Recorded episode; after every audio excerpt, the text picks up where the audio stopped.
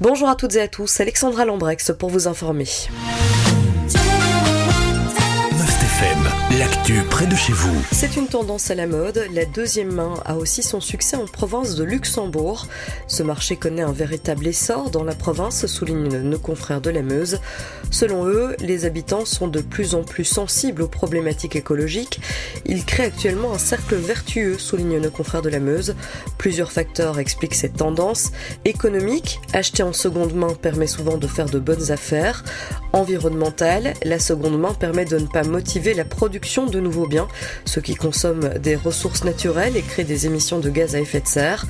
En province de Luxembourg, le marché de la seconde main concerne de nombreux secteurs, vestimentaires, meubles ou encore accessoires.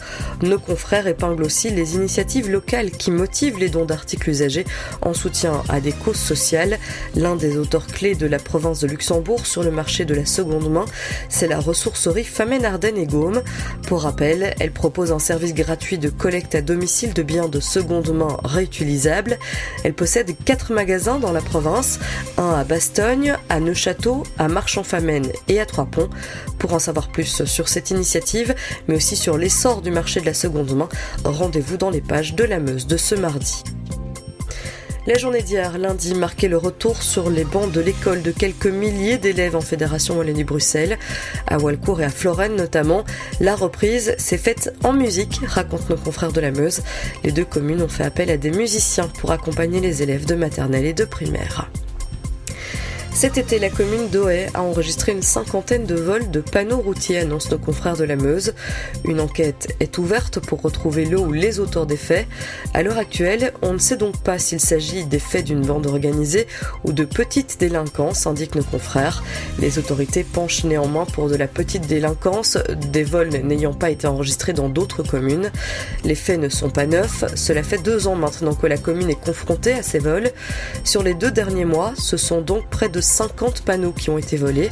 Sur une année, ce chiffre grimpe à environ 200. Ce sont surtout des panneaux amovibles qui ont été dérobés cette année, indiquent nos confrères.